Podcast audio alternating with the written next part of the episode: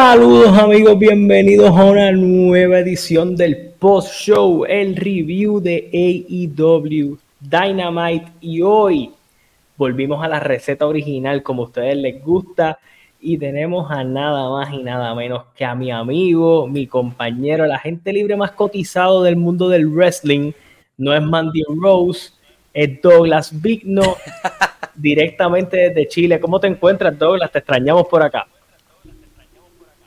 Hola Carlos, ¿me escuchas bien? Perfecto. Excelente. Tiempo de no estar por acá. Ya extrañaba estar aquí en los pozos, pero ya estamos poquito a poquito retomando. Gran episodio hoy de Dynamite. Sí, mucho, mucha construcción, por ponerlo de una manera más sencilla, más, más estructurada, porque siento que están construyendo como para dos cosas a la vez eh, como que Wrestle por un lado, Grand Slam por el otro, que realmente se está bildeando como un evento grande. O sea, Grand Slam se siente como una cartelera bien cargadita eh, para la semana que viene. Claro. Que yo lo que quería hoy es que hiciéramos algo, lo que hiciéramos, lo que hiciéramos algo chévere es que vamos a hablar un poco de Dynamite, pero vamos a, como no vamos a hacer predicciones de Grand Slam por ser un episodio especial, pues tirar nuestras predicciones aquí mismo en esta conversación, que es otra cosa que tenía que llevar.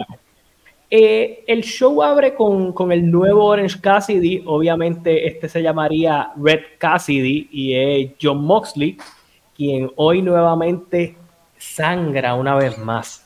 El tampón andante sigue haciendo estragos eh, ¿qué, te pareció, ¿Qué te pareció la lucha con Big Bill? Que sigo diciendo que es uno de los peores nombres que se, le ha ocurrido a, Tony Khan en su, en, su, en su corta carrera como Booker.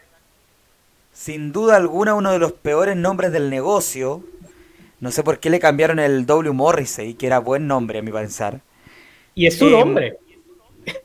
claro, es, es su nombre real. Entonces, pero bueno, fue una defensa entretenida, fue una buena lucha, Moxley sangrando de la nada, como siempre. Eh,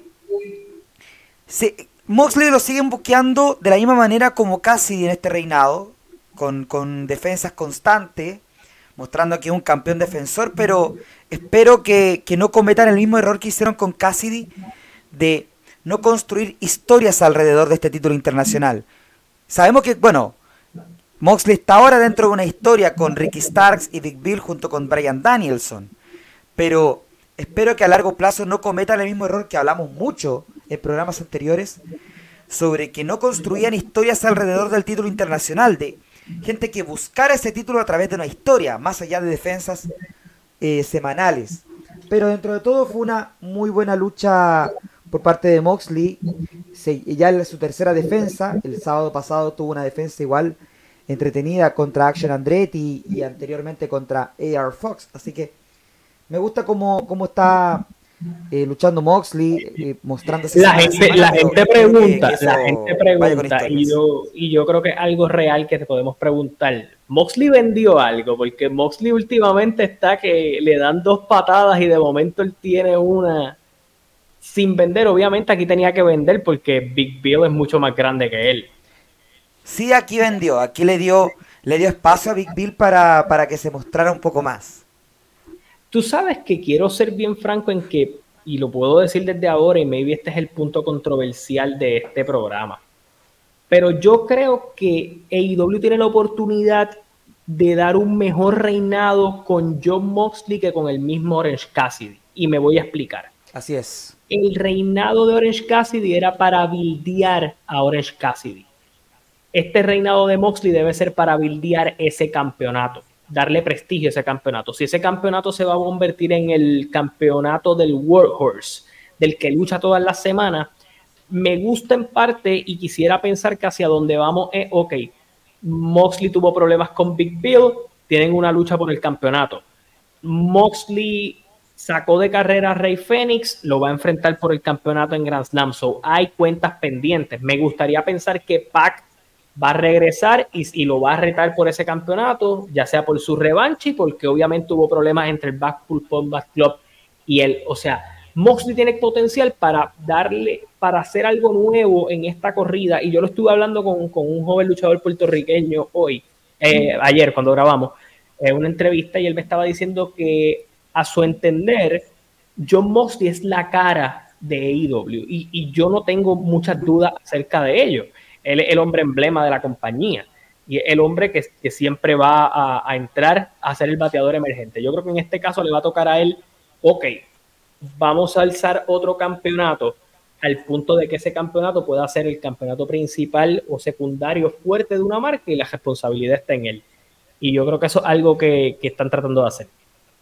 ¿Sabe ahora que, estamos a una semana de Grand Slam? Me hace, me hace mucha risa pensar que Moxley nunca pudo tener esas vacaciones que quería.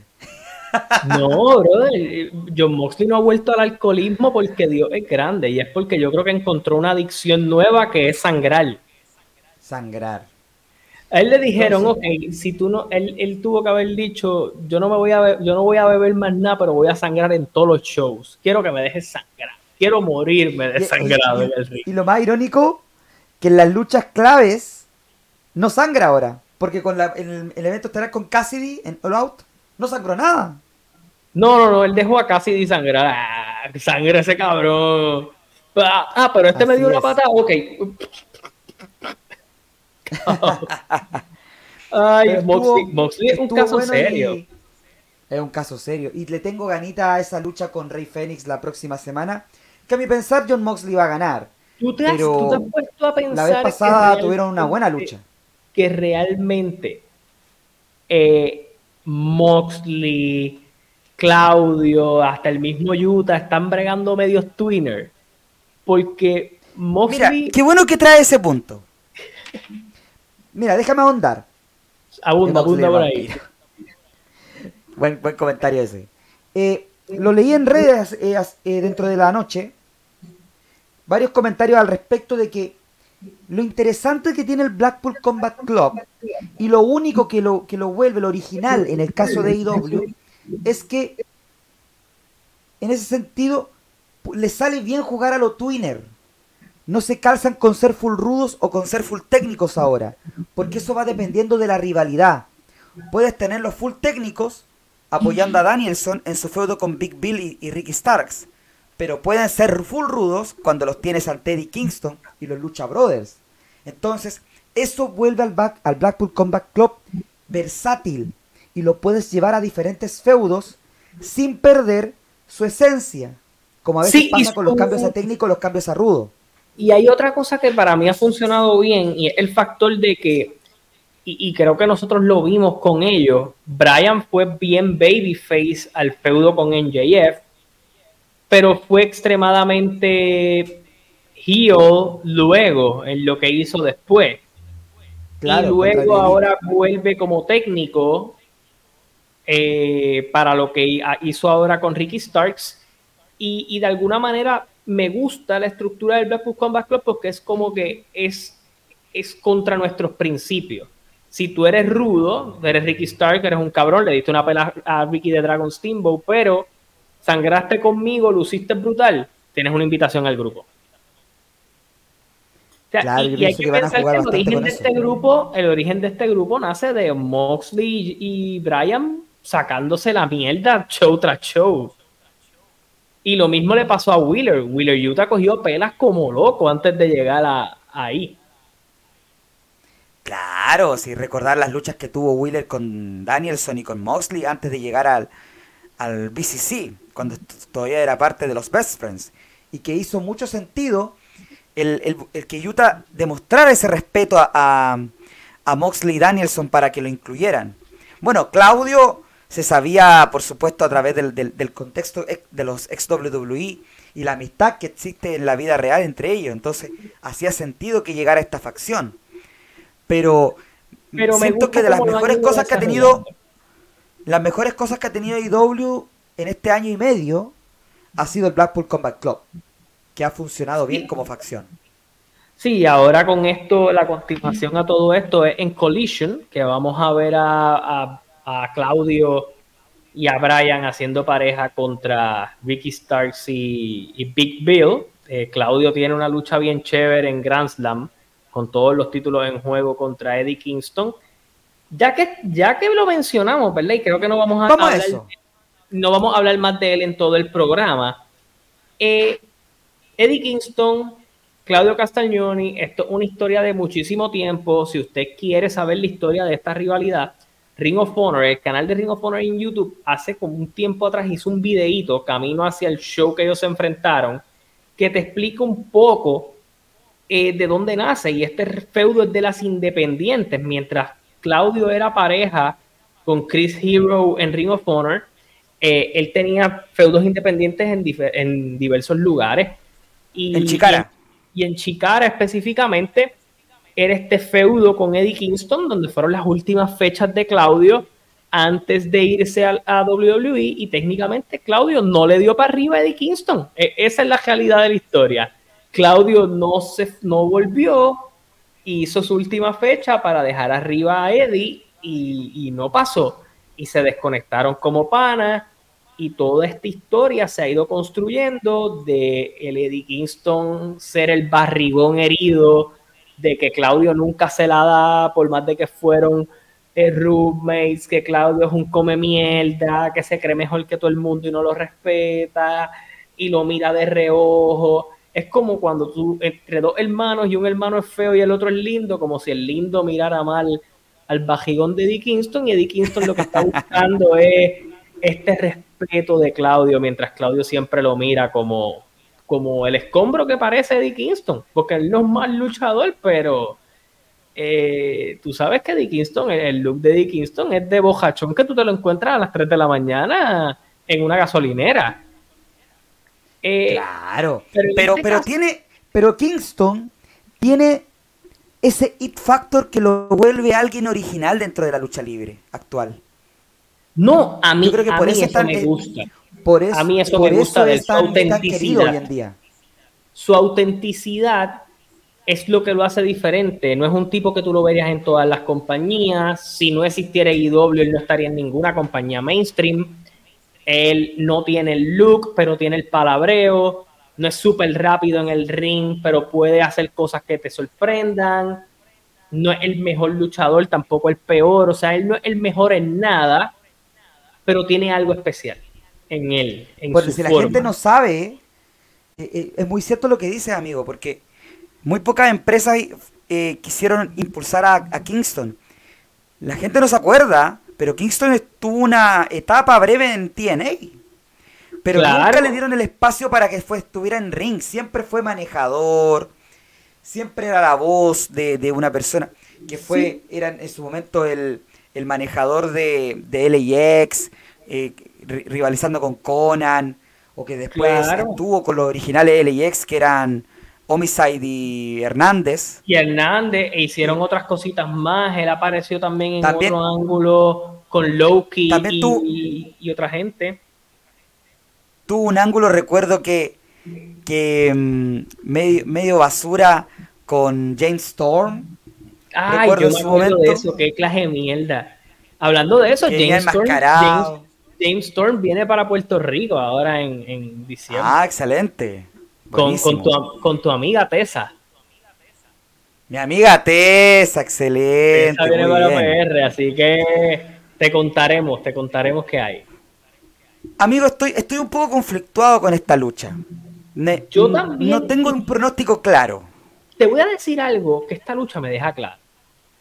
Y es que por más que Tony ha querido impulsar ese proyecto de Ring of Honor, hacer una lucha de esta magnitud y no, y no, no dársela a un show de tu marca solo me hace pensar que Ring of Honor es un proyecto en el que Tony dijo, tengo la biblioteca, tengo la marca viva para sustituir Dark, tengo un par de gente allí, pero ahora mismo no quiero hacer pay-per-views con ellos porque no, no se me llenan suficiente, es mucho más costo que ganancia, no todo el mundo los compra, maybe el Honor Club no es algo que está generando tanto dinero como él esperaba, él realmente... Yo tengo dos teorías. Pero me parece... Yo tengo una teoría, yo creo... En Nueva York, sé que en Nueva York, pero... Yo creo que, que, Tony Khan no va a querer, no va a querer eh, ir full todavía con Ring of Honor hasta tener claro qué planes tiene Warner Bros. Discovery con la empresa en general. Porque en el momento que, por ejemplo, si llegaran a, a tener un rol, tanto AEW con los pay-per-view en Max como plataforma, yo creo que recién ahí podrían ver la posibilidad de que Ring of Honor, a través de un programa como tal, esté en una plataforma de streaming. Porque seamos sinceros, en Honor Club no lo ve nadie. Es un dark.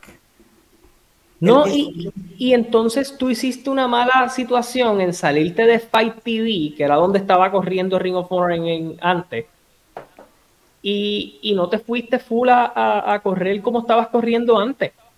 Que yo creo que ellos pudieron haber hecho algo interesante con, con, la marca y se han quedado estancados. Tú, tú sabes que ellos no están claros con Ring of Honor cuando la presencia de, de nuevo, después de que había como que mermado un poco y se había movido a la marca, empezamos a ver nuevo, de nuevo la presencia de los Brian Cage con los Mongol Embassy en el show.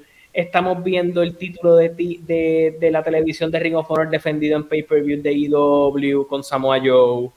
Eh, The Kingdom, eh, Matt Saidal y Christopher Daniels. Cada vez estamos empezando a ver más gente que se había movido full a Ring of Honor a participar en los shows de EW y obviamente tú tienes mucha programación, pero también me deja claro que tú no estás muy satisfecho con lo que has hecho hasta ahora con Ring of Honor o no sabes qué vas a hacer.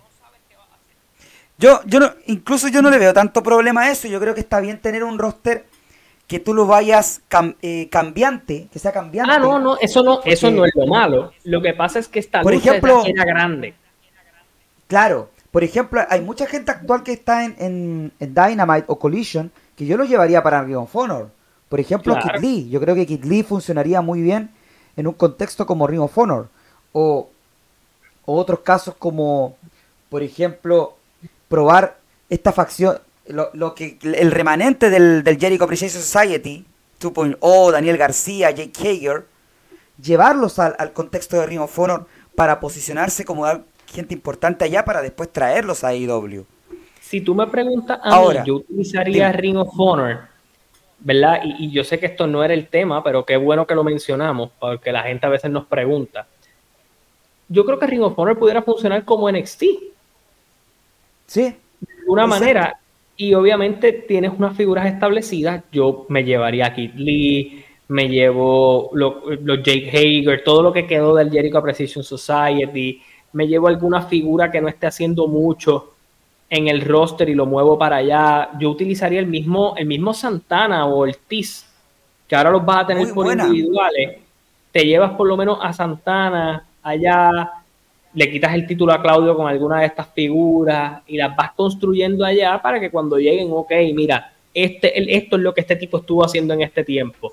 O mira, ese tipo está partiéndola allá. Y, y, das un contexto nuevo pero lo que haces es refrescar imágenes y los Kit Lee, los Santana y muchos más, le hace falta eso. Tienes toda la razón en ese punto, o sea, yo creo que, ese es el, rol que debería tener, pero volviendo a la lucha en sí, eh, es un gran escenario. Bueno, hay un detalle, Tony Khan había confirmado que viene un paper de Ring of Honor para fin de año, que es Final Battle. Sí, ese no lo va a dejar ir. Ese no lo va a dejar ir. Pero mira, si tuviera que predecir, me voy a ir con Eddie Kingston. Yo, yo si te soy bien honesto, yo no, salvo a que no haya un plan que nosotros no nos hayamos enterado eh, por algún insider o algo, yo no veo una razón para que Claudio gane. Y me voy a explicar por qué. Porque si Claudio gana, a mí lo único que me haría sentido, ah, tienen planes para Claudio en, en Wrestle Kingdom es lo único que me haría claro Que, que tiene planes para él en New Japan por el resto del año. Exacto, que tú que te digan, ok, él va a trabajar unas cosas en New Japan, unas fechas allá, y va a ir a Wrestle Kingdom con sus dos títulos. Y lo que queremos hacer es, qué sé yo, Claudio y Kingston en, en allá. Si tú me dices que eso es lo que ellos van a hacer, pues entonces yo digo, ok, eso está cool. Pero yo creo que estando en Nueva York con los dos títulos en juego, en un show como Grand Slam, yo le daría el título a Eddie Kingston. Él nunca ha tenido una victoria importante. Nunca ha tenido una Sería una, una, un buen escenario para una gran victoria para Eddie. Bueno, creo que él dijo que iba a estar su familia. Yo creo que va a ser el espacio como para consolidarlo una victoria ante, ante Claudio y, tener esa oportunidad también de, de que Eddie también se, se posicione en Ring of Honor. De verlo más allí, teniendo... Porque a Eddie también le gusta eh, los combates más el strong style, lo demostró en el G1. Y yo creo que el mejor escenario para eso es en Ring of Honor. Mira, la gente está preguntando qué título tiene Eddie Kingston y la respuesta aquí fue un título de un show de YouTube de New Japan. Eh, ah, un poco por ahí, que es el, el New Japan Strong Open Championship. Que, lo, que se lo derrotó por. O sea, que Kingston se lo ganó a Kenta. Técnicamente ese es el campeonato mundial de, New Japan, en Estados Unidos. En la división de ellos en Estados Unidos. Eh, el problema con Ring of Honor es que desde que los Briscoe no están, ya no hay más razón para ver Ring of Honor. Pues claro, porque tú no tienes nada auténtico allí no hay nada de lo que era Ring of Honor, entonces es un poco complicado pues llevarlo allí. Mira, aquí trajeron un comentario que lo que yo no lo quería traer todavía, pero lo, voy a traer ahora. ¿Tú ves tan cerca esa firma de Edge con, con, con AEW como lo están viendo muchos porque no estaba en la lista interna y después salió no, no está en la lista interna porque es que Edge está en una lista de luchadores como si estuvieran lesionados o en contrato de leyenda? ¿Qué tú crees? Mm. Yo creo que Edge está, jugando con sus opciones. Yo no veo como algo imposible que no vaya a IW. Para mí no es imposible. Yo veo muy posible que él pueda elegir a IW como posibilidad, teniendo en cuenta cómo él quiere terminar su carrera. Con no, con FTR, que son grandes amigos, con, con Christian. Pero tampoco voy a dejar de lado la posibilidad de que se quede en WWE. Entonces, eh, yo creo que debe estar viendo sus opciones. Sí, de que en WWE, porque él, yo estoy seguro que va a pasar lo mismo que el año pasado. Hace varios años atrás, no el año pasado. Que obviamente AEW le hizo una oferta a él porque se había enterado de lo del cuello y él buscó la forma de comunicarse allá para que le hicieran una oferta y él jugara acá pero ya Vince no está a cargo, ya no hay esa fidelidad que hubo en algún momento, ya él se probó. Y yo creo Ahora que yo te soy sincero en algo. Cuéntame. A mi y quiero, quiero, quiero saber tu opinión en lo que voy a decir. No es por, por capitalizarme en, un solo, en un solo bando aquí. Pero sinceramente yo creo que en esta segunda etapa, yo creo que ya hecho en WWE no le queda mucho por hacer es que Edge no tiene nada que hacer. Y quizá la misma WWE lo tiene claro. Fuera de que Edge, o sea, si yo soy WWE y lo voy a poner de esta perspectiva. Edge lo que está buscando de alguna manera es que WWE le diga, yo tengo esta idea. Este es mi booking contigo hasta WrestleMania 40. Yo sé que tú te quieres quitar, yo sé que tú te quieres ir, pero te quieres ir con algo grande. Esta es mi forma de superar lo que tú tuviste en Toronto. O sea, eso, es, lo que Edge espera de WWE. Y yo creo que las expresiones que él hizo el otro día deja eso bastante claro. Es como que para mí fue mágico despedirme en Toronto, donde empecé con un fajón como Sheamus, con, la, con la ropa de mi equipo favorito de infancia, basada en mi ropa personalizada, tuve a mi esposa, tuve a mi hija. Fue, fue un momento bonito y personal para él. Pero en la mente del fanático y de él y de todos los pompones de su final, maybe él va a querer escuchar que WWE le puede decir, ok, nosotros vamos a superar esto con esta historia. Y tal vez esas son sus expectativas de WWE. En el caso de AEW, ¿qué le puedo ofrecer a AEW? Mira, vamos a hacerlo bien sencillo. Te vamos a dar lo que tú quieras hacer antes de irte. Nosotros sabemos que no te vamos a tener por mucho tiempo. No tienes que luchar todo el tiempo. Vas a tener esta buena paga. Vas a poder hacer tus gigs por el lado sin ningún tipo de condiciones que WWE le ha dejado hacer varias cosas de esas. Y él viene y le dice, pero tal vez tú te quieras retirar al lado de tu amigo Christian. Maybe Christian está luchando, pero de alguna manera Christian también ha pensado en el retiro. Y quién sabe si ellos pueden venir y, obviamente hacer un, farewell tour de pareja donde Edge y Christian, eh, qué sé yo, luchen con los Hardys, que lo vi en los comentarios y hagan algo corto en un, en un Dynamite, que luchen con FTR al final para irse porque es lo que ellos querían hacer, luchar con los Bucks aparte, maybe un one-on-one -on -one con Omega en algún tipo de cosas con gente que él quiera trabajar, ¿verdad? y que al final pues hagan un Christian Jericho en contra y cierran su carrera, sí, si ellos, si él quiere, ¿verdad? Si es la manera en que lo puede hacer, pero hay muchas opciones para venderte esto y muchas posibilidades de ser un show grande y hacerlo en Canadá basado en ti. O lo otro, a mi pensar, es que si, si Edge llega a firmar con All Elite Wrestling, el lugar más grande donde tú lo puedes dar la, la despedida es en Olin. Sí, obviamente hay que ver, hay que ver, y esta es la parte, hay que ver si es su condición grande es o me retiro en WrestleMania o me retiro en All o yo simplemente no me importa dónde vaya, mi lucha final tiene que ser en un evento grande en Canadá. Sí, ese, ese es un buen punto que tú traes, que aunque en, en las últimas entrevistas que ha dado Edge, como que él no está interesado en ese final pomposo como que él quiere irse con una buena historia, pero no, no le importa mucho si es en WrestleMania, en un gran escenario, no. Él quiere irse bien y yo creo que... Él quiere un buen cierre. Quiere un buen cierre y creo que eso ya lo siente con Sheamus en el caso de WWE. Sí, él siente eso por en el ámbito, eh, aunque no es en términos de historia, sí tal vez para él fue un cierre bueno. Yo creo que... Eh, Porque si tú me dices a mí que si, que si Edge se queda en WWE y la idea, para mí WWE lo que le tiene que ofrecer es John Cena. Sí, eh, es decir, ¿te sabes qué? John no va a luchar mucho más. Y nosotros fuimos muy telco en el pasado como para dárselo a Angle que lo pidió y hasta lloró por, por o sea, no estoy burlándome. Estoy diciendo algo que Angle dijo. Angle dijo que él le suplicó a Vince, por favor, dame a Cina, a mí no me queda más, dame a Cina que yo me quiero ir con él y yo voy a sacar lo mejor de mí y me voy, y creo que es lo más bonito, el mejor cierre para mí, no pasó. Tony, el, eh, que Tony, Triple H yo creo que es un poco más accesible. Y yo creo que maybe el Ben le diga, ¿sabes qué?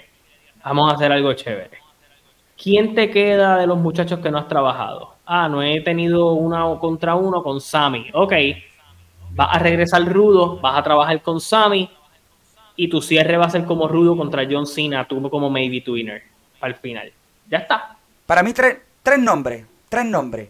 Sammy, KO y Cena, listo. Sí, lo que pasa es que él trabajó con KO en, en los live shows, so maybe él esté tranquilo con, con no tener una historia con, con KO. So maybe le da a Sammy ah, para cerrar el año y Cena para, para Mania y a mí me parece que sería excelente sea, hay, hay, buenos, hay buenas historias para él en ambos lados. El tema es dónde va a querer ir y qué es lo que le van a ofrecer al final. Sí, voy a leer varios comentarios antes de movernos rápido a las demás cositas. Eh, ya hay gente que se está saboreando un TLC entre Edge y Christian con los Hardy, donde los cuatro terminen bañados en sangre y sacados en camilla. Ahora que Vince no está, el dinero será más clave que nunca cuando el año que viene muchos contratos empiecen a acabarse. Hay varios contratos por expirar por ahí, pero ya hay varias negociaciones adelantadas, creo, por algo que leí por ahí. Eh, o sea, si Edge va a IW y, y realmente ustedes quieren sangre, Edge y Moxley. Sí. Eh, pero yo creo que yo creo que al final del día eh, yo, yo en mi corazón no veo a Edge irse. Yo estoy ahora en otra en otra mirada. Yo no ya no lo veo, yo no lo, como, veo como pero sería sería tan extraño. Es, es eso, es ese ese esa es lo extraño de verlo fuera de donde uno siempre lo ha visto. Puede ser, pero lo mismo yo pensaba de Chris Jericho y Brian Danielson, entonces La, no, Brian, la lucha libre te podía, Brian yo me lo podía imaginar. Eh, eh, Edge es el que me de esto por, por toda la historia, pero no es que no me guste, me gusta, me gusta esa idea de que él vaya allá, o sea, yo pienso que él debe ir, que me estaría raro, sí, pero, que, pero pienso que debe ir. Eh, vamos a hablar del nuevo niño tuyo, vamos a hablar de el alfa. Takeshita. El alfa.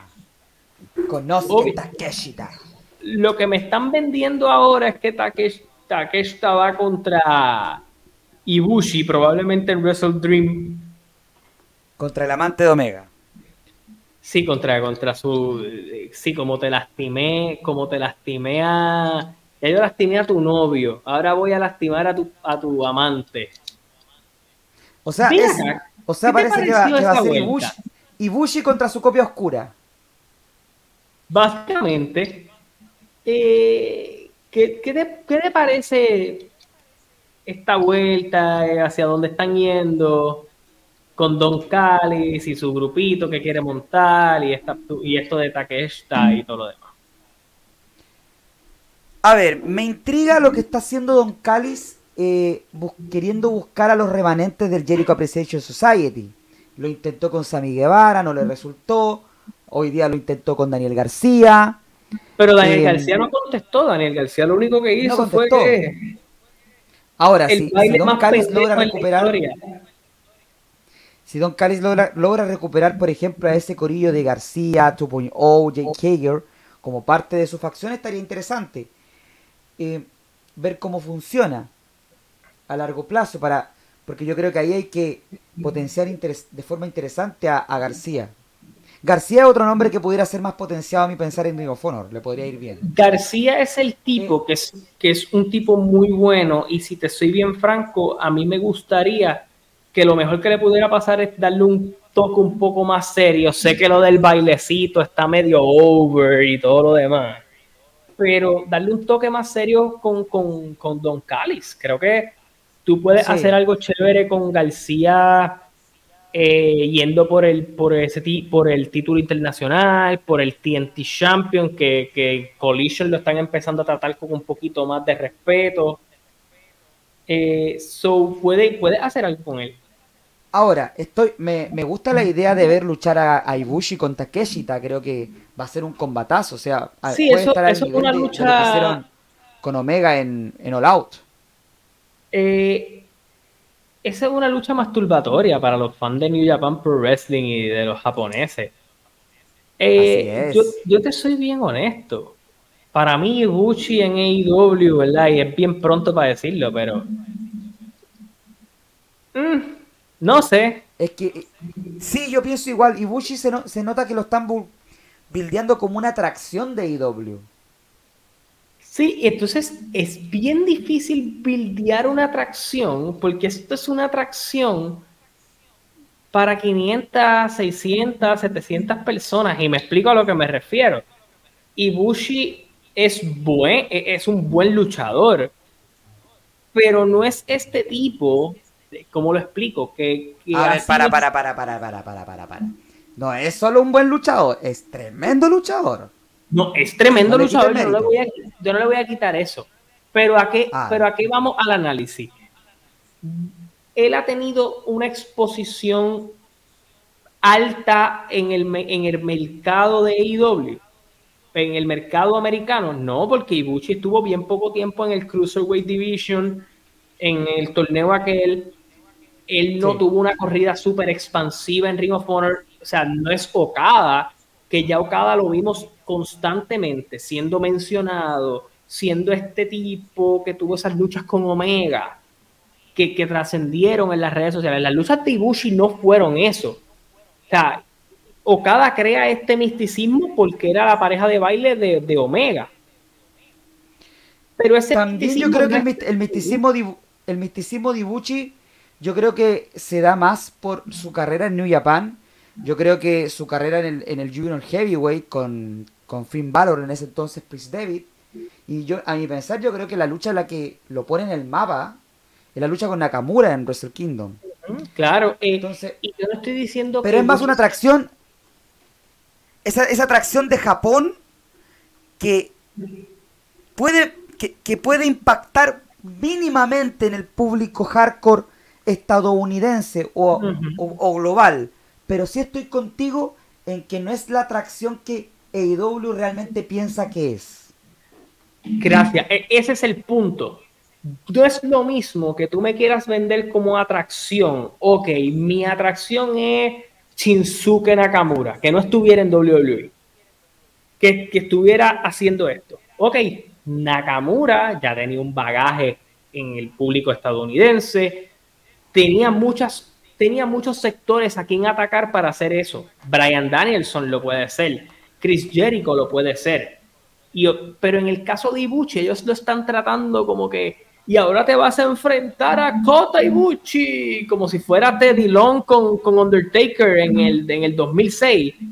Y, y, no es eso, o sea, no es eso porque tú, o sea, AEW no se ha encargado de Ibuchi, este tipo bien tenebroso. Ellos no han hecho un video package que tú digas, diablo cada vez que sale Ibuchi, yo siento miedo por el que lo va a enfrentar. ¿Me entiendes? No, no hay ese build-up. Es como que yo tengo que saber cuando... quién es. Es como que, cabrón, tú tienes que saber quién es Ibuchi. Si tú no sabes quién es Ibuchi, pues no es mi culpa, averígualo.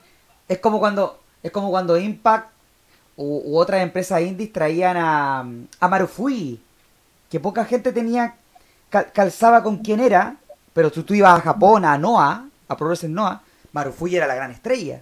Entonces. No, y en Impact llegaba el punto en que tú no lo conocías tanto que terminaba luchando algo con, los con los Juniors, o sea, con, con los X Division. Y lo mismo te pasaba cuando traían a este muchacho, al que está con el Bullet Club, que está bien fuerte ahora, que usa el Bone Soldier, el. Ay, ¿cómo es que se llama este cabrón? Falé. No, no, él es, él, él tiene el pelo para el lado, es bien fuerte está bien fuerte ahora, usa como unos guantes. Dios mío, se me fue el nombre de ese cabrón. Él fue campeón mundial en, en NOAH. Eh, y, Impact lo traía muchísimo. Eh, Ishimori.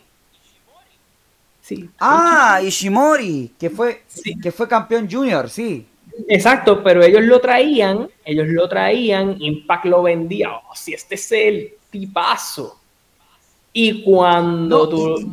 Y, recuerda que, y perdón la interrupción, amigo, ¿y te acuerdas cuando TNA que te traía Tanahashi? Sí, era uno más, e, es más. Y era... Yo no conocía a los Bucks siendo los Bucks, los Bucks eran Generation Me. Que era una basura. Y no, Dito, no eran una basura. ¿Tú te quieres que yo te cuente algo? Yo veía mucho Impact en esa época, diablo, aquí voy a contar cosas bien dark, pero yo me quedaba en casa de mi papá y mi papá tenía eh, televisión, eh, cable TV pirata y se veía Spike TV, los pay-per-views viejos de Impact.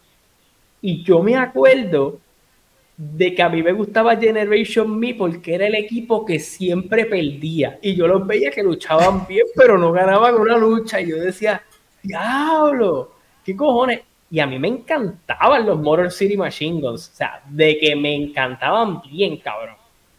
Y, me gustaba Son J. Dot. O sea, ese corillo que IW tiene ahora, yo los veo y yo digo, ya, lo que mierda son. y no, y este, dice aquí Generation Me, que son mejor que por London y Brian Kendrick. Es que Brian Kendrick y por London eran similares a ellos en, en, en WWE. A mí me encantaba por London y por London es súper underrated, pero esto no es el tema de... Muy cierto. Takeshita... Pero volviendo volviendo al punto, yo creo que va a ser cuando se confirme la lucha para Wrestle Dream, va a ser un, un combatazo, pero estoy de acuerdo contigo que AEW tiene que saber mejor buquear a Kota Ibushi. Tenemos que verlo más constante. Tú quieres, tú, si tú me preguntas a mí, ya que están hablando, de la Que Omega. ¿Tú sabes a quién yo le doy Omega en, en, en Wrestle Dream? Jay White. Tiene que ser Jay White.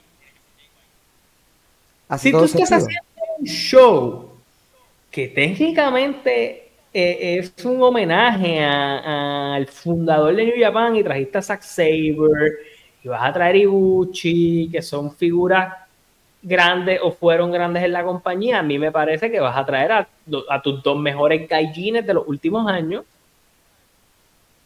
Cierto. Sí, porque entonces Osprey es otro que vas a tener que buscar para ese show y a quién le vas a dar a Osprey después de que le diste a Jericho y Omega. No, es claro. Bueno, Osprey que va a tener un, un final de septiembre y un octubre bien movido, porque va a estar en New Japan, ahora va a estar en Impact.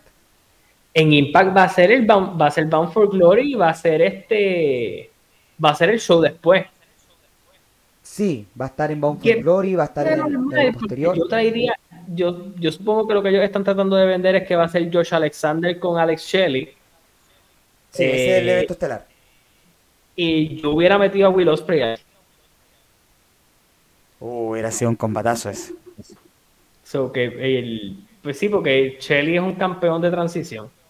Eh, pero avancemos. Avancemos a otras cosas. En el lado femenino creo que nos podemos mover un poquito rápido. Eh, estamos teniendo el conflicto de la Outcast, donde tu chica Tony Storm, la chica de los muslos apretados, eh, se ganó el Fatal Four eh, para retar a ya la semana que viene en Grand Slam. Eh, hay como unos problemitas en, el equipo, ellas, se, ellas siguen siendo equipo, pero se quieren enfrentar, porque Saray es Ruby, Ruby Riot está molesta, Ruby Soho está molesta con, con Tony Storm por lo del ¿qué te parece todo esto? No me importa para nada que Britt Baker y Iraku Chida se hayan metido las manos, por mí se pueden matar entre las dos. Así que, eh, ¿qué te parece esto que lo hayan hecho tan rápido? Porque yo pensé que lo iban a estirar un poco más. Es más, parece que durante la semana habían cambiado la lucha porque yo pensaba que iba a ser un Fatal Four con eliminaciones, así lo habían vendido la semana pasada. Pero al final fue un Fatal Four normal bueno, esto es, para seguir bildeando este personaje de Tony Storm que, perdió la cabeza con, este gimmick de similar a Marilyn Monroe. Em, me entretiene mucho Tony Storm, tengo que decir. Creo que este, este giro que hicieron con ella es muy entretenido, especialmente cuando hace las entrevistas con René Paquet o la otra chica Lexi. Muy entretenida esa. Sí, porque presenta personalidad. Sí, yo creo que hay que hablar bastante, Carlos. Y, mira, mira la, la, gran diferencia que hace un año. Eh, decir que dos de las figuras que han ganado más personalidad en el último tiempo, y increíblemente hoy, en día son pareja, son Tony Storm y Juice Robinson. Sí, incluso este. Juice Robinson para mí a principio de año era Team Basura. Y hoy es un rol clave en el Bullet Club. Entonces, y Tony Storm para mí está cada vez más impulsándose en este rol y, aunque sin duda alguna Saraya tiene que ganar el próximo miércoles. Pero me gusta esta dinámica de ver cómo, cómo Tony Storm ya se está rompiendo del The Outcast y, y está siendo su propio ente. No, y eso para mí está muy bien. Y a eso eh, hay que añadirle que, ambos como pareja han podido mostrar entretenimiento y otra figura más que para mí, dentro de ese ámbito femenino que vienen de WWE, han podido mostrar su, crecimiento y lo entretenidos que son en términos, si estoy hablando aquí de dama, Atina otra que ha podido mostrar personalidad en el camino, que yo creo que también le hacía mucha falta. Eh, todavía a mí Ruby Soho con su personalidad no me vende mucho, pero Tony Storm sí hizo algo y se nota que ella misma se ha permitido escuchar y madurar. Que yo creo que era algo que tal vez en WWE ella misma se sentía un poco más cohibida de hacerlo. Yo creo que si ella fuera ahora y estuviera allá, esta Tony Storm tendría mucho éxito. Porque creo que, que, lo cachó pero en el momento en que ella estuvo allá, pues ella no estaba en esta, en, en esta madurez profesional que tiene ahora y yo creo que pues es lo mismo que pasa con Juice Robinson, que cuando estuvo allá era muy, muy niño también y obviamente en el camino pues se han desarrollado y se han vuelto sus propias figuras. Entonces yo veo grandes cosas para, para futuro para Tony Storm, yo creo que va a ser bien interesante ver este, este combate. Em, bueno, pero es seguir consolidando a Saraya como el pilar aquí de la división femenina. Sí, mira, yo no sabía esto, datos curiosos. Si tú sigues el arco del hiatus de Juice Robinson. Él está loco así y se metió al Bullet Club porque se metió unos hongos y quedó loco. Eso está bien cabrón, buena forma de, vender eso. Diablo, yo no me acordaba que se llamaba CJ Parker, me acuerdo que no quería que cortaran los árboles. Yo recuerdo que la primera, de las primeras veces que yo vi NXT, tanto en público que fui en vivo a Full Sail y que fui también eh, a verlo, que lo veía por el network, cuando lo empecé a ver así por internet, fue de los primeros personajes que yo vi, el pendejo este intentando salvar los árboles y hoy día. lo único que recuerdo de CJ Parker era que lo destruyó Kevin Owens. Ah, no, claro, Kevin Owens lo barato, lo dejó una cosa bien. Lo odio bien cabrón. Bueno, hablemos de el tipo, yo, yo creo que este muchacho, ¿verdad? Es uno de los tipos más controversiales dentro de este programa. Y estoy hablando de nada más y nada menos que Sammy Guevara. Opa. el hombre que tiene cara de que cuando sea viejo tiene cara de violador de niño. Mira, mira su quijada. Mira su quijada. Es como de que te voy a coger el dulce bebito. Y Jericho, bendito, que se niega a envejecer. Yo lo, yo lo quiero mucho, pero ¿qué te parece cómo están trabajando este feudo amistoso, pero con odio? Que se van, que van a tener este, este feudo. Eh, este comentario está bien cabrón. Miren cómo Jericho lo mira con ganas de besarlo. Se nota que Jericho quiere llevar a Sammy. Va a ser yo creo que una lucha interesante, aunque te soy sincero amigo, mi respeto siempre lo va a tener Chris Jericho, es una leyenda en la lucha libre, uno de los mejores de todos los tiempos, pero estoy un poco cansado de Jericho está, eh, está alto de verlo. Estoy harto, quiero que, quiero que se tome un break, quiero extrañar a Jericho. Siento que lo, hemos tenido en tantas rivalidades y que varias, hay algunas que no hayan funcionado, otras que sí. Eh, que se hace, ya, ya su participación se hace monótona. Sí, ya, ya es más de lo mismo. Entonces, Em, te voy a dar duro, como diría Damian Priest. Esta lucha. y después con esa cara de Jericho. Esta noche te voy a dar duro. me gusta el hecho que están vendiendo la idea de que Sammy Guevara tiene que salir de la sombra de Jericho de que siempre se ha sentido el sidekick, siempre se ha sentido el, el Robin de este Batman. Y que ahora tiene que mostrarse por sí mismo. Y justamente por eso, pero... Sammy Guevara es muy basura para ser Robin. claro, quizás no es el mejor de los Robins. Sí, es un yo tecato. Yo creo que va a ganar Chris Jericho la próxima semana. Yo, yo creo igual, ¿sabes? ¿Sabes que pienso que Jericho... Hay algo en esta promo que me gustó y yo creo que esta promo, recuerda que esta historia está empezando, yo no sé, lo que no me deja claro aquí es hacia dónde vamos a ir, si Jericho realmente va a ser una transición a técnico, si Sammy va a ser rudo, eh, no sé hacia dónde ellos quieran ir, pero me encantaría pensar que Jericho este feudo lo va a sacar un rato. Sí. Y Sammy, por más babyface que quiera hacer, la gente no lo quiere. Lo único que me haría sentido, si no se da lo que hablamos hace unos momentos atrás, que Sammy se pegue un, giro a rudo con Don Callis.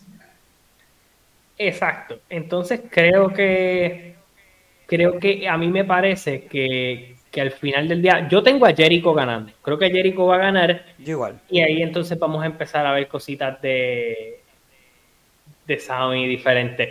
Con la cara sospechosa de Sammy debe ser rudo. Eh, debe ser rudo. de cierta manera yo creo que... Tiene una esposa. No, que también es ruda. Eh,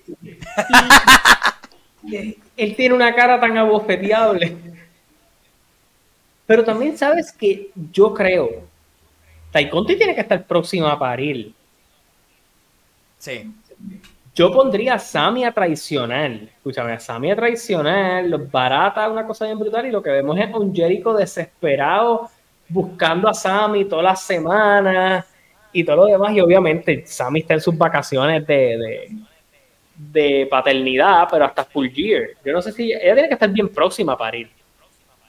Sí. Yo, es más, yo le, daría, como dices tú, la, la victoria a Jericho, pero que Sami le dé una baliza que lo saque de circulación a Jericho por un tiempo.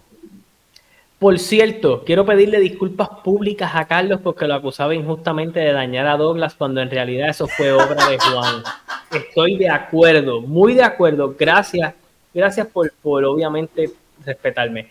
Yo creo que los fans de IW enterraron a Sammy cuando él hizo el proposal con la ex y luego se fue con la brasileña. Eso los fans de IW lo cogieron personal. Pero ¿qué carajo le importa a los fans de IW con quién Sammy a chicha o no? ¿Eso qué tiene que ver? Ven acá. Yo tengo que sacarme esto del sistema y qué bueno que me acordé. Pero AEW es el programa de más drama familiar que yo he visto en mucho tiempo en términos luchísticos. Yo siento que Tony Khan tiene problemas de abandono. ¿Por qué? Mira, mira, vamos a estructurar las historias que últimamente estamos viendo en AEW. En resumen, un, flash. Don Callis y Jericho eran amigos. Pero como tú no quisiste jugar conmigo, yo busqué a mi amigo más nuevo para que te diera una pela. Historia de amistad entre viejetes. Amigos nuevos. Estos son dos amigos que, no que se llevaban mal con todos los amigos y se conocieron. Y le mostró el valor de la amistad al otro. Y aunque compitieron por esta Jeva, al final él le dijo, quédate con la Jeva, que somos amigos. En JF y Adam Cole. Chris Jericho y Sammy Guevara llevan Sammy es este amigo más joven, llega siendo el lambón del otro amigo todo el tiempo. Llegó un momento, se molestó con el otro amigo y quiere probarle que yo soy, yo tengo personalidad propia, yo no soy tu copia. Historia de amistad, pero esta es una historia diferente. Y podemos ir en Don el Cálice Omega. Don, Don Omega. El tío que se cansó de estar manteniendo al vago sobrino y el vago sobrino está ofendido porque se buscó otro sobrino que mantener. Vamos a delete. Estos muchachos llevan 20 años masturbándose juntos y, y no se cansan de masturbarse juntos. Entonces, por más problemas que ellos tengan, tienen que ir juntos. Entonces, Moxley y sus amigos son veteranos de guerra que al final del día no se cansan de seguir haciendo daño por ahí. Son unos pillos ahora eran. Y, Christian Cage. Que tiene un problema con los padres. Eh, eh, eh, un tipo que lo abandonaron. Y se cansó de los papás de este chojo estúpido. Darby Allen y, que muy... y, que, y, que, está obsesionado con los luchadores que sus padres están muertos. Tuviste el video de Your, your dad is dead, dead, dead, dead, que le hicieron con la canción, está bien cabrón. Eh, otra, mano, ¿cuánto drama familiar? Dime que todas las historias de IW, por un lado o por otro, no se trata de amistad, de gente herida, de sentimientos rotos y yo. Pero cabrón, aquí no hay gente que se puede llevar mal y ya. Aquí todo es. Mira la historia principal de IW y no me la, estoy, me estoy vacilando, o sea, no es que me moleste. NJF está molesto, NJF está molesto. de eso voy ahora. NJF está molesto porque el bully de la escuela lo empujó cuando él era joven. Y ahora, él ahora está más fuertecito y le quiere meter las manos al bully. Y vamos con Roderick Strong, que es la ex tóxica lastimada. Y de Kingdom son sus amigas bochincheras. También eran de eso. Ella se reveló, se buscó otra amiga y ella quiere esa atención otra vez. Mira, me ha dado una risa. Cuando es la, es la amiga que salió del grupo. Sí, eh, eh, es la amiga que salió del grupo, que tuvo bochinche en otro grupo de amigas, pero es, estas dos siguieron juntas, Roderick y Adam, no siguieron Nosotros somos tus amigas más antiguas. Ajá, y entonces, nosotros somos tus amigas viejas, ¿cómo nos vas a abandonar por, por el judío ese? Y entonces, entonces viene aquel, a Roderick le bajó la menstruación y vino y le dijo, estoy bien mala, estoy bien mala, ayúdame, ayúdame. Mira, la, vendida de Roderick Strong estuvo buenísima. Que no se entiende nada y es lo que está diciendo. No, pero, pero oye, pero cuando, cuando lo derrota Samoa Joe y está con The Kingdom, que él está súper bien, y llega Dan Cole. Él se para, él se para, él se para. No me voy a poner ninguna mierda de esa en el cuello. Yo me voy, yo estoy bien. Por ahí viene con la nueva amiga. ¡Ay! se cae! Y yo, pero. ¡Ah! Otra, otra Mira, gracias por seguirme trayendo historia. Que no se te olvide la traición de Jack Perry y Hook. Oh. Otros amigos es más, vamos fuera, fuera del, del, del kayfabe. Yo tengo este vidrio, yo tengo este vidrio, ¿qué me vas a hacer? Fuck you, Jack Perry. Y el jefe, y el jefe de esa, y el, el maestro que es más bobolón que los estudiantes dijo, yo temo por mi vida, yo temo por mi vida. Mira, voy a leer de verdad que es que IW es una historia, es como el Kindergarten de la historia. Así parece. ¿eh? ¿Verdad? Los fans de no, no y ahora y ahora de Ucas que se está rompiendo, la amiga, no, que la amiga que se volvió loca, hay que alejarla. Hay que alejarla. y no, ahora yo soy campeona, ahora yo, ahora sí que yo estoy buena. Deja la loca esa por allá, que yo tengo una reputación que mantener. A la verdad que es que si nosotros resumimos resumimos AEW, es un, eh, son dos seasons de Netflix de Sex Education. Oh, oh, solo dos. Tony Khan, este director de la escuela que es bien mamado. El, como, ¿Ustedes se acuerdan cómo se llamaba el director de la escuela de los Simpsons? ¿Te acuerdan? El profesor Skinner. El profesor Skinner es Tony Khan. Es el profesor Skinner. Bart. Y Bart es CM Punk. CM Punk, sé que oyes mis pensamientos. Abrázame. Mira, eh, te pregunto, ¿quién gana, Saraya o Tony Storm? Saraya. Sí, yo, yo también estoy por esa misma línea de que Saraya gana.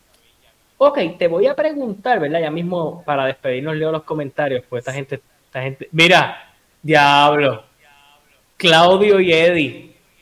Claudio y Eddie se nos faltaba. El amigo que no me quiere respetar. Él no cree que, que soy dar la mano. Yo creo que esa es la historia que más identifica a Tony Khan. Yo creo que el pai de Tony Khan piensa que él es un perdedor.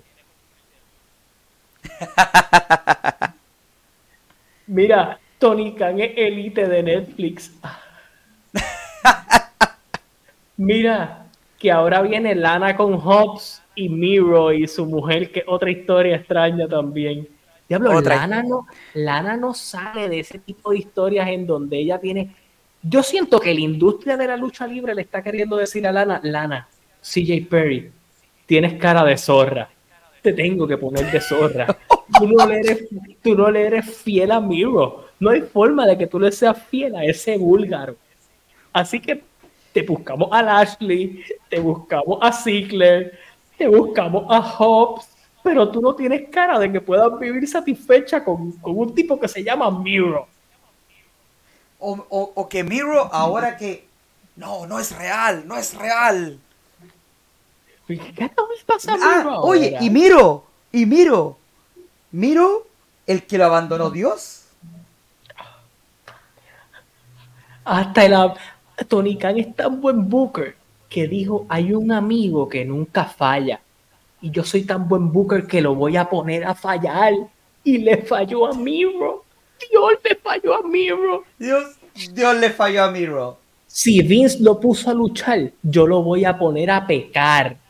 Y yo, pues, gente, si usted analiza, Tony Khan, es, Tony Khan hace su historia a través de un árbol genealógico. ¿Qué drama familiar no se ha explorado? Yo lo voy a tocar. Mira, vamos a movernos a la única historia que yo creo que no tiene ningún tipo de drama familiar. Oh, y nos falta una. ¿Cuál? No. Darby y sus amigos. Ah, no. Darby es, el, Darby, es, Darby es el tipo que su hermano tuvo un hijo bien joven. Tuvo un hijo bien joven y él quiere ser el tío ejemplar. A la verdad que ni Wayne no tiene cara de luchador.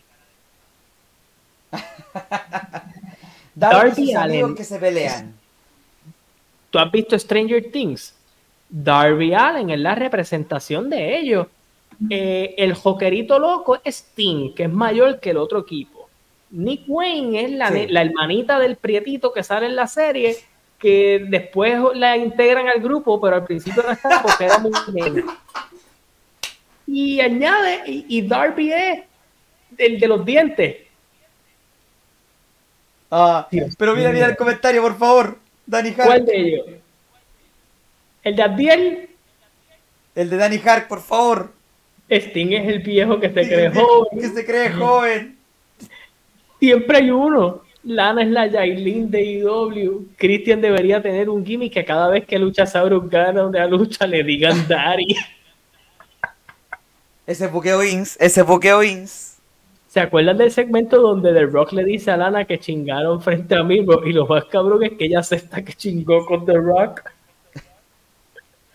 No es que tenga cara de zorra, es que en sus personajes siempre lo interpreta. Ok, hablemos, hablemos de Christian. Christian reto a Sting y a Darby haciendo pareja con Luchasaurus. Me gusta que Christian, además de insultar padres muertos y ligar, y ligar a madres viudas en bikini en Instagram. Qué peloteca, Christian es una bestia en el micrófono. como le ha dicho. Como le ha dicho que yo chequé el perfil de tu mamá y mi única queja es que no tiene más fotos en bikini, pero yo le escribí para que subiera más fotos. Y yo, qué cabrón. Una bestia, Cristian. No, y mi línea favorita de Cristian es que él tiene a Luchasaurus. Cristian está, haciendo de los mejores trabajos en su carrera. Tú sabes qué es lo más que me gusta de, de Cristian, que el cabrón viene, se para y empieza a joder como que, ni güey, tu país está muerto, yo sería un buen padrastro.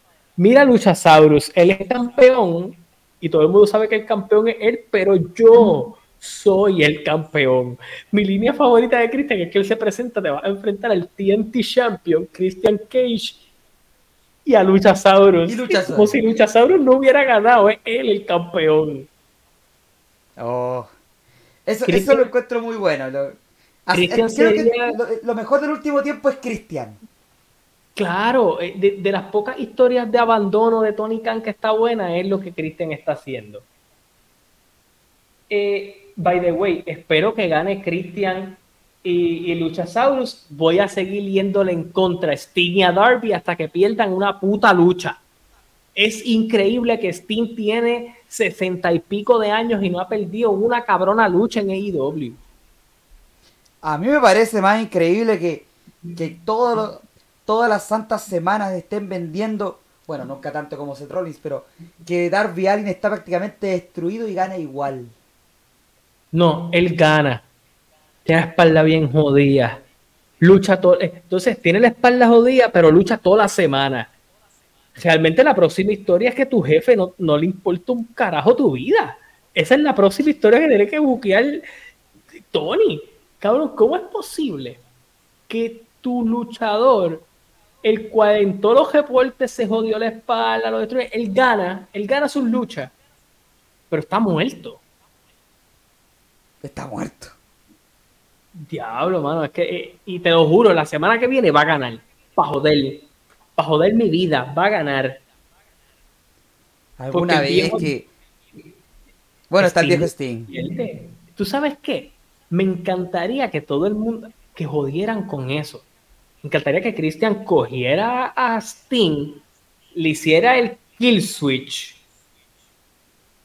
y lo planchara y todo el mundo se creyera que se va a virar y no se vire. Para joder. Tony no, tiene, Tony no tiene los cojones de joder. con el público. Cierto. Yo, yo lo pondría a perder. Lo que Luchasaurus viene, lo agaja lo mete por dos mesas. ¡Pra! Y le cuenta.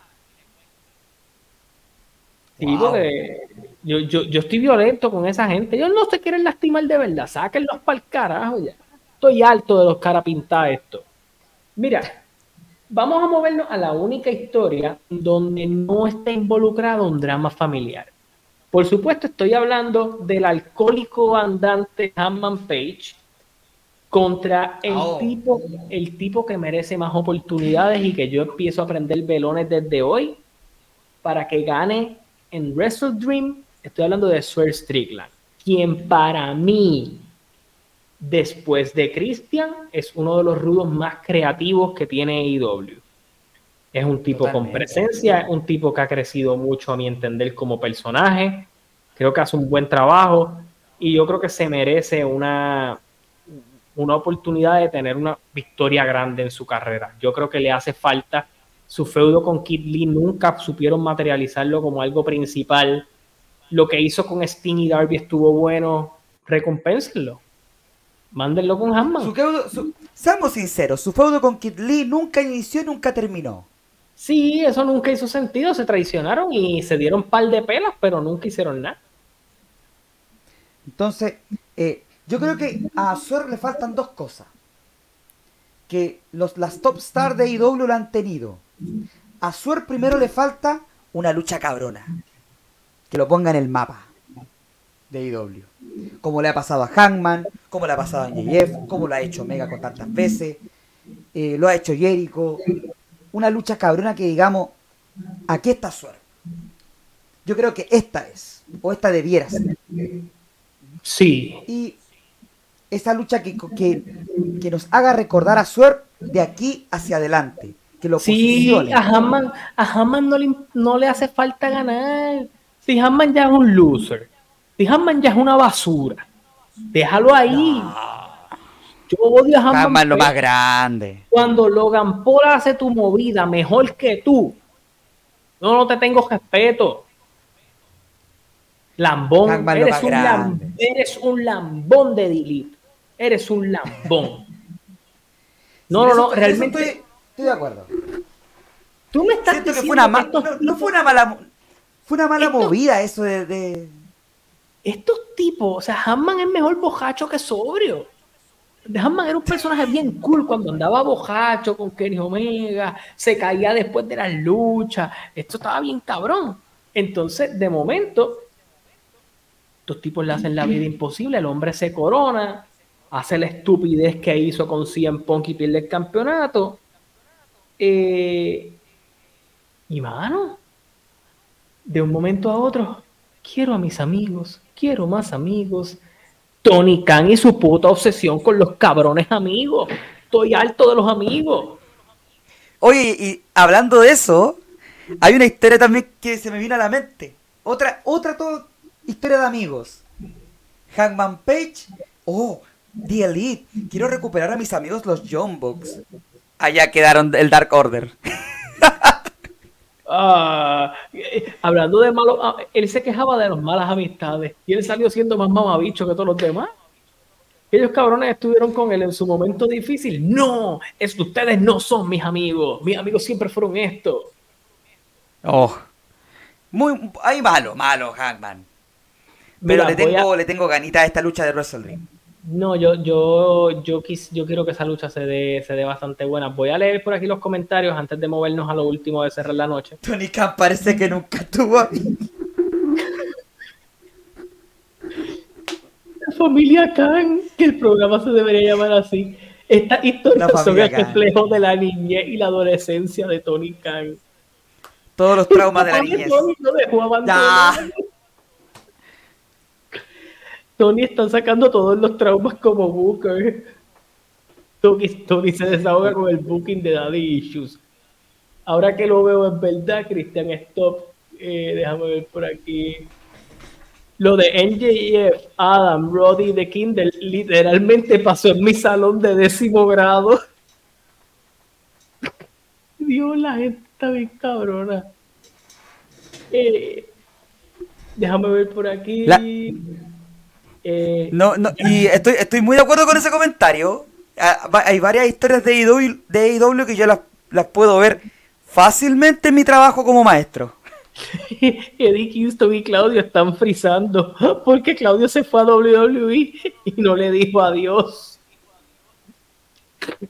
Cabrones. Mira, en JF como que se, se, tiró un homenaje a la promo esa famosa de las matemáticas de, de, Scott Steiner. Sí, muy bueno. en JF está, está cabrón. Eh, déjame ver por aquí que había un comentario.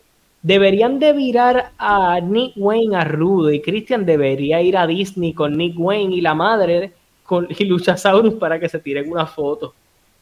Eh, Sting era el estudiante que se suponía que tenía que haberse graduado hace cuatro años. Cabrones. Swerve 2020. Oye, el público está potente ya. No, hoy sí que hemos vacilado. Swerve debería enterrar al vaquero y el vaquero debería empezar a beber otra vez y que empiece el arco de la reencarnación de Hangman. Nos jodimos ahora. Oye, está buena. no está mal, pero a mí me da mucha risa que ustedes vendan a Hangman Page como si fuera, qué sé yo, un versículo de la Biblia o algo así. Que la ascensión, cabrones. Hangman Page es un personaje tan La resurrección de Hangman la resurrección de Hammond. Y a los tres tragos resucitó. No me jodas con Hammond Page. déjame ver por aquí. Swerve debería ganar en cinco minutos. La lucha de Olin estableció a Hammond. A mí me parece que estuvo buena. El vaquero no es una historia básica, Carlos. Incluso diría que el vaquero es el personaje más complejo en la industria. Pero qué complejidad tiene ser un bojachón y rehabilitarte. ¿Qué, ¿Qué está viendo? Y peor, déjame ver, eh, el vaquero fue el primero en hacerle frente a Phil. Y por ese mismo revolú, hoy perdieron al tipo que más rating les da. Y si hoy se escocotan en los ratings, Becky Lynch le rompió el culo. Así que. Oye, oh, eso estuvo. Eso estuvo potente. Que paréntesis aquí, que los últimos 10 minutos de NXT llegaron al millón. Sí, sí, sí. Becky jala entonces. Becky ratings. Becky es ratings. Becky ratings. Eh, y yo sé que la gente y el tipo de los ratings terminó siendo el tipo que amenazaba la vida de Tony Khan. Mano, es que, es que lo que yo pienso es que Hanman actuó mal ahí. Si ellos habían cuadrado que esa no era la promo, no debieron haberlo hecho. Eh, déjame ver aquí, en el próximo Wembley Tony pondrá a alguien a que le dé una paliza a su papá en una historia de venganza. Eh, the Mad doesn't lie and they spell disaster for you as sacrifice. Ah, de...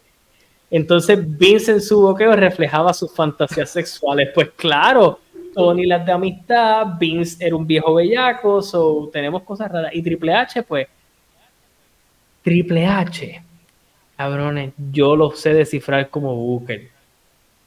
Triple H era un bully en la escuela y tenía un corillo de pana. Triple H no hay una cosa que buquee mejor que facciones. Y como no hay cosa que el buquee el Bloodline, Undisputed era, Evolution lo buqueó, pero él estuvo ahí. Eh, la autoridad. Exacto. Eh, déjame ver por aquí. Eh, Hanman es el ace de IW. No, no, no, no, no, no, no, no, no, no, no. Ay, déjame dejarle un mensajito bien aquí de nuestro pana. Día que yo escuché a Carlos Toro y dijo que Bobby Lashley era una basura, que hasta el comentario son hasta racistas. Precisamente estaba con Tito haciendo un análisis. Y que eso era una team basura, qué sé yo qué.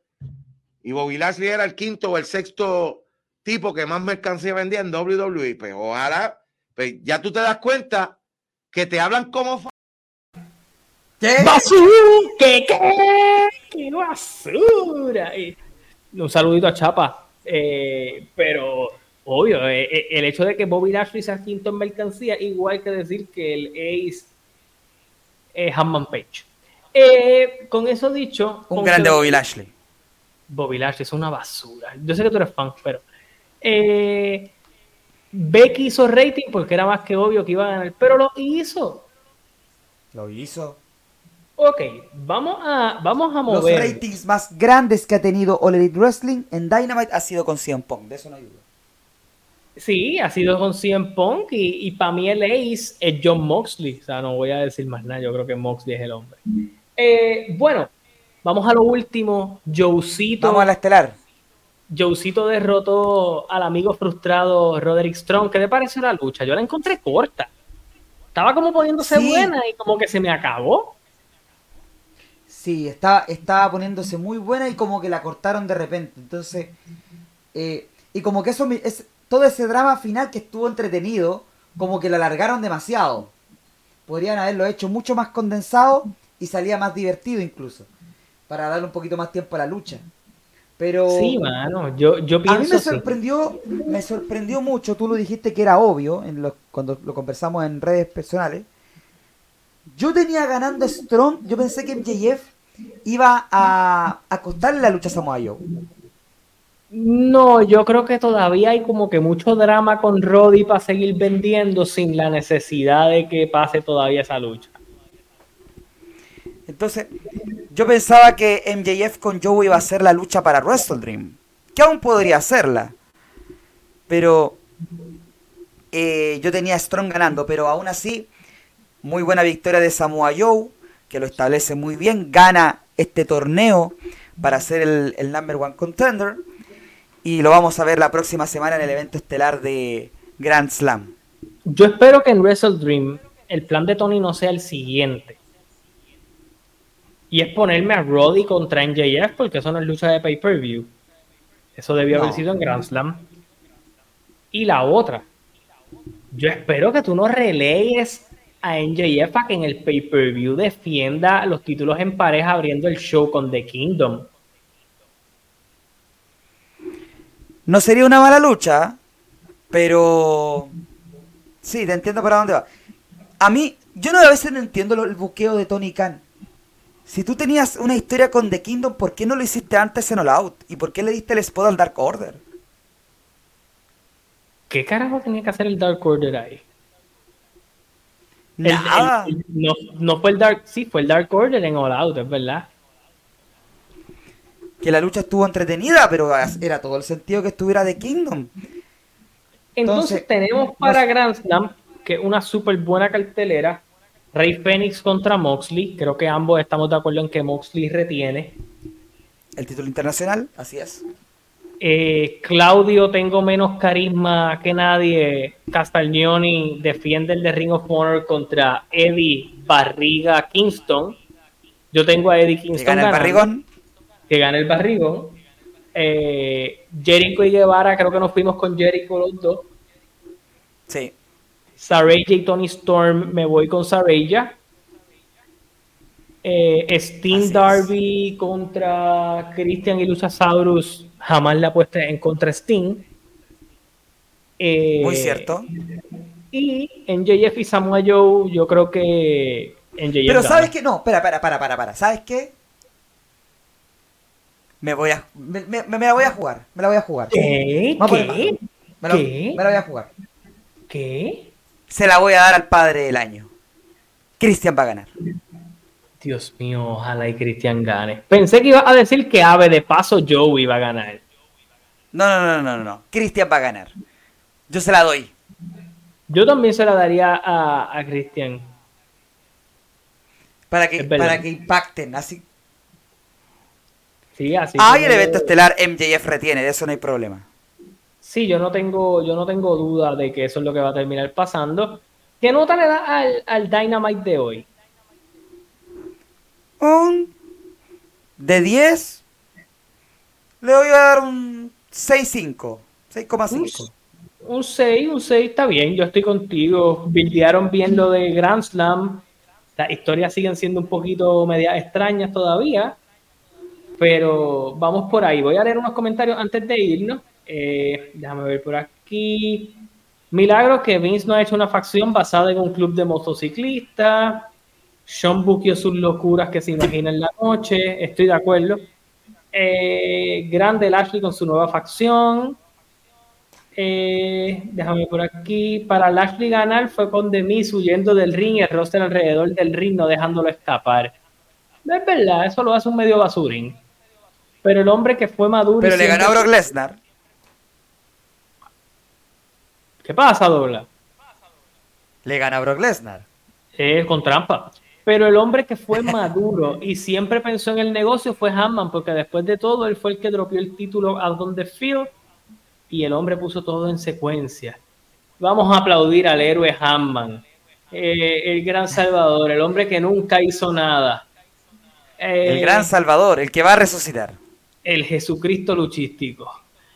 Vince no sabía quién era su otro hijo ni cuál era la madre, se creyó que era Horsuago.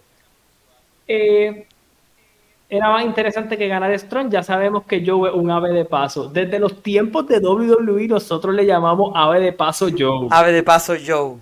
¿Te acuerdas de eso? Eso fue Javi. Saludos a Javi, donde quiera que esté. Eh, Saludos, Javi. Javi que estuvo de cumpleaños. ¿Verdad? Felicidades al Javi. Eh, NJF versus Roderick por la custodia de Adam. Muy buena. Ay, Dios. Eh, déjame ver por aquí, la lucha grande no era Phil versus Omega, la lucha grande era Phil versus Hanman, porque en todo esto Omega siempre ha estado de acuerdo de arreglar con Punk, pero Hanman y los Bucks no. Esos tres lechones. Eh, no, los que no me cae bien ninguno. Y Jack Perry peor. Eh, déjame ver por aquí, Carlos, pero Moxley sangra hasta comprando en un supermercado. Comprando en un supermercado. Eh, déjame ver aquí. ¿Qué opinión tienen sobre la fusión de WWE y UFC TKO? Mm. Hay que ver, no puedo darte una opinión de eso porque eso es básicamente, eso es como decirte que Disney no iba a funcionar con Marvel y vimos lo que hicieron. O es como o, lo que están haciendo Warner con Discovery. Exacto, hay cosas buenas, hay cosas malas, hay que ver cómo se mueve esto. Pero, Douglas, ¿dónde te podemos conseguir? ¿Dónde podemos saber más de la gente libre más famoso en el mundo del wrestling? Muchas gracias. Bueno, esta semana desde el escritorio del COO, que ahí veremos cuándo lo podemos sacar al aire, porque tenemos alguna situaciones eh, complicadas esta semana, semana intensa. Yo los voy a denominar a ustedes, a ustedes los maestros del wrestling. Muchas gracias. Porque ambos, ambos, ambos son educadores y le pueden dar la vuelta. Yo, voy a hablar con Douglas y con, con Douglas y con Juan. Me voy a reunirme estratégicamente a hablar de eso. Excelente. Pero, me, gusta la idea también de Moon 7, un sin descalificación White Night Stand ese significa... Que la hacemos para WrestleMania. ¿Tú sabes qué? Vamos a comprometernos desde ya para WrestleMania 40. Creo que amerita un One Night Stand. Estoy de acuerdo. Yo ya me comprometo ya. Sí, las predicciones van a ser un One Night Stand. Así es. Entonces ahí me pueden encontrar ahí en desde el escritorio del COO por el canal de YouTube de Pro Wrestling PR y Aquí voy a tratar de estar más recurrente aquí contigo, Carlos. Probablemente más recurrente los miércoles en el post de IW. Esto es lo que vamos a hacer. Para que Douglas no quede mal, para que Douglas cumpla con ese público que todas las semanas pregunta por él. Douglas va a estar aquí para algunas predicciones, porque eso sí lo podemos hacer y nosotros nos coordinamos. Si se pueden hacer en vivo bien, si no grabado, usted la sigue viendo, eso lo sabe usted, que aquí la data se la damos de verdad, como es. Los educamos y nos divertimos con usted. Pero Douglas va a estar los miércoles conmigo, los lunes estoy yo solito y los post-show y todo ese tipo de cosas, pues ya lo veremos si podemos contactar a la gente libre más cotizado del wrestling. Así que, mientras tanto, Carlos Toro, Douglas Vigno se despiden de ustedes. El próximo miércoles nos vemos hablando de lo que esté pasando en Grand Slam. Ah, oye, antes de, de cerrar, que lo, estuve viendo pinceladamente, pero te felicito, muy bueno este proyecto que estás haciendo con este luchador puertorriqueño. Sí, sí, vamos a básicamente para explicarle un poco a la gente que es DPR y no ha estado y no tiene que ser DPR para verlo. Eh, hay varios talentos subiendo en Puerto Rico, haciendo su nombre y nueva generación, y queremos por lo menos una vez a la semana tener a alguien que nos cuente un poco su historia, de dónde salieron y cómo ven el negocio. No es tal vez tanto el factor de si está pegado o no está pegado, sino la perspectiva que traen a la lucha libre, obviamente ahora, y, más que pues ahora es un poco más fácil tal vez salir de Puerto Rico y, conseguir contacto en otras partes para luchar. Así que eh, al menos eso estamos haciendo. Por otro lado, TikTok, Instagram, en todas las redes tenemos shorts, tenemos contenido de esto, vamos a picotear un par de cosas, vamos a ver a los dramas familiares de Tony Khan. Así que la semana que viene, en el próximo episodio de la familia Khan, lo vamos a estar cubriendo aquí. Así que hasta la próxima, se cuidan, nos vemos. No consuma Deral, no son Tony Khan de la vida. No sé, no sé. Muy buen, muy buen dicho, muy buen dicho.